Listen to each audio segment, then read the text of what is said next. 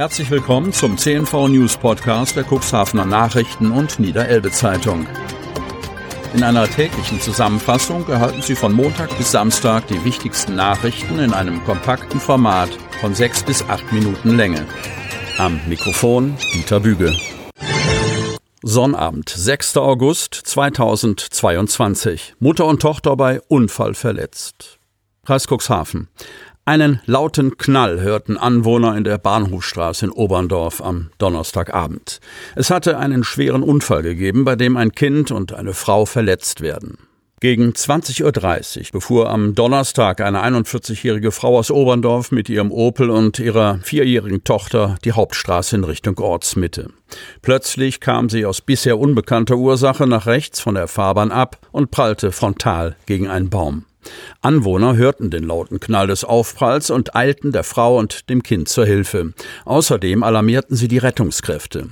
Nur wenige Minuten später trafen die Feuerwehren Oberndorf, Wingst und Kadenberge mit Einsatzleiter Marcel Geist sowie zwei Rettungswagen der DRK Rettungswachen Hemmoor und Kadenberge und zwei Notärzte aus Neuhaus und Hemmoor und drei Fahrzeuge der Polizei Hemmoor an der Unfallstelle ein.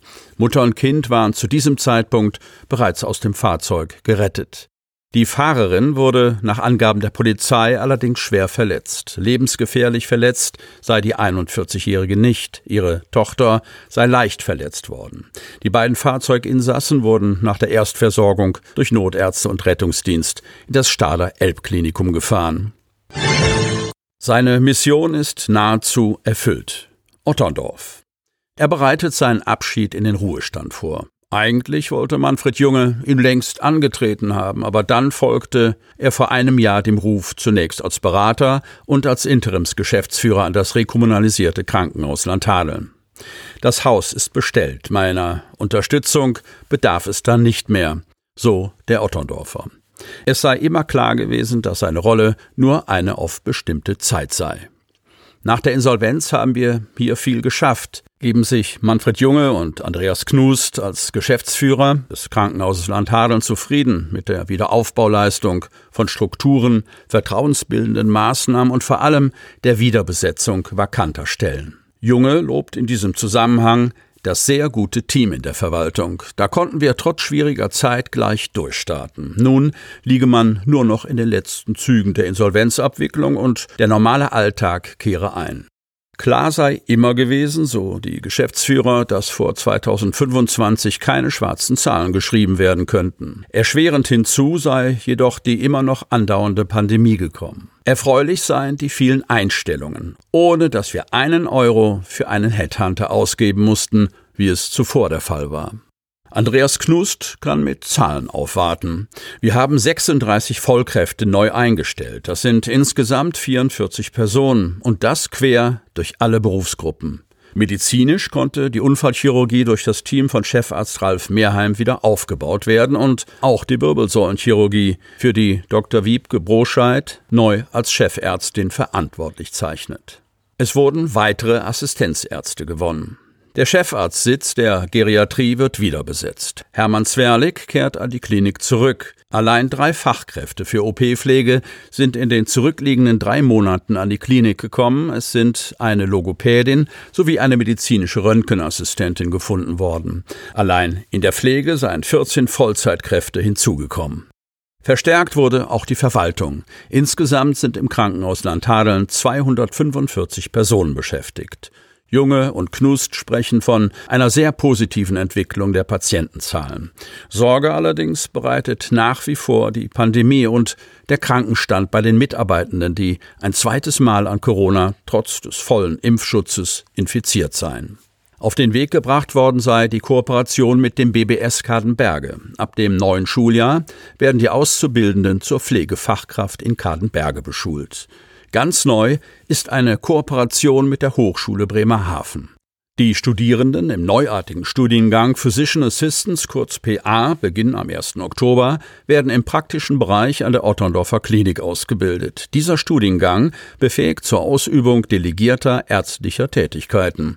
Fertige PA unterstützen an den Kliniken die Ärzte. Politpromis helfen im Wahlkampf. Cuxhaven. Der Landtagswahlkampf gewinnt auch im Wahlkreis 58 Cuxhaven an Fahrt. Rund zwei Monate vor dem Urnengang steigt vor Ort die Frequenz, mit der sich Politpromis die Klinke in die Hand geben, mit dem Ziel, die von ihren Parteien nominierten Direktkandidaten auf dem Weg in den 19. Niedersächsischen Landtag zu unterstützen. Niemand Geringeres als der Spitzenkandidat der niedersächsischen CDU wird von seinen Parteifreunden am Sonnabend 6. August in Cuxhaven erwartet. Bernd Althusmann, amtierender Wirtschaftsminister, trifft im Rahmen seiner Marktplatztour auf seinen Cuxhavener Landtagskollegen Timo Röhler. Die Begegnung findet zwischen 16 und 17 Uhr vor dem Gebäude der Reederei Kassen-Als an der Alten Liebe statt. Den Höhepunkt des SPD-Landtagswahlkampfes markiert ein Auftritt von Ministerpräsident Stefan Weil und von Bundeskanzler Olaf Scholz, die unter dem Motto Das Land in guten Händen am Freitag, 26. August in Cuxhaven sprechen. Die Veranstaltung soll ab 18 Uhr in der Kugelbarkehalle stattfinden. Das erste Kabinettsmitglied mit rotem Parteibuch kommt bereits am kommenden Mittwoch, 9. August, an die Elbmündung. Niedersachsens Kultusminister Grant Henrik Tonne besucht das Bildungszentrum der Cuxhavener Helios Klinik und möchte gemeinsam mit der Klinik und der Schulleitung die Möglichkeiten einer Erweiterung des Bildungsangebots ausloten.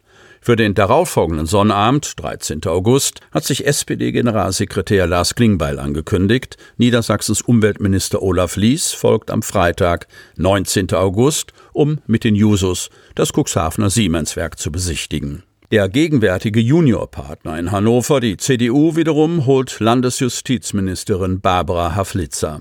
Die Juristin soll nach derzeitigem Stand am Donnerstag, 11. August, über das Thema innere Sicherheit sprechen. Die Veranstaltung soll um 14.30 Uhr im Norddeutschen Hof Lüdingwort beginnen. Der Kreisverband von Bündnis 90, die Grünen, kündigt den Besuch von zwei prominenten Parteikollegen an. Den Anfang macht die grüne Bundestagsabgeordnete Phyllis Polat, die am Mittwoch, 24. August, zu Gast sein wird. Am Dienstag, 27. September, wird Christian Mayer Spitzenkandidat der niedersächsischen Grünen in Otterndorf erwartet.